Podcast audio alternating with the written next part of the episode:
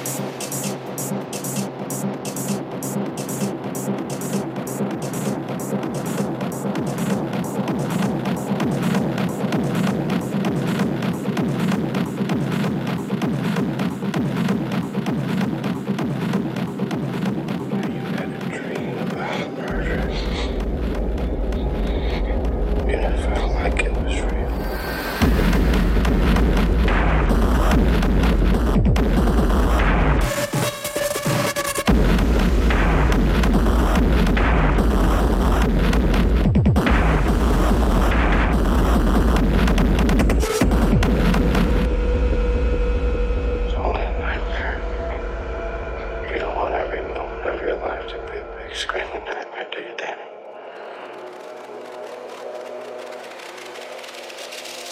Better wake up.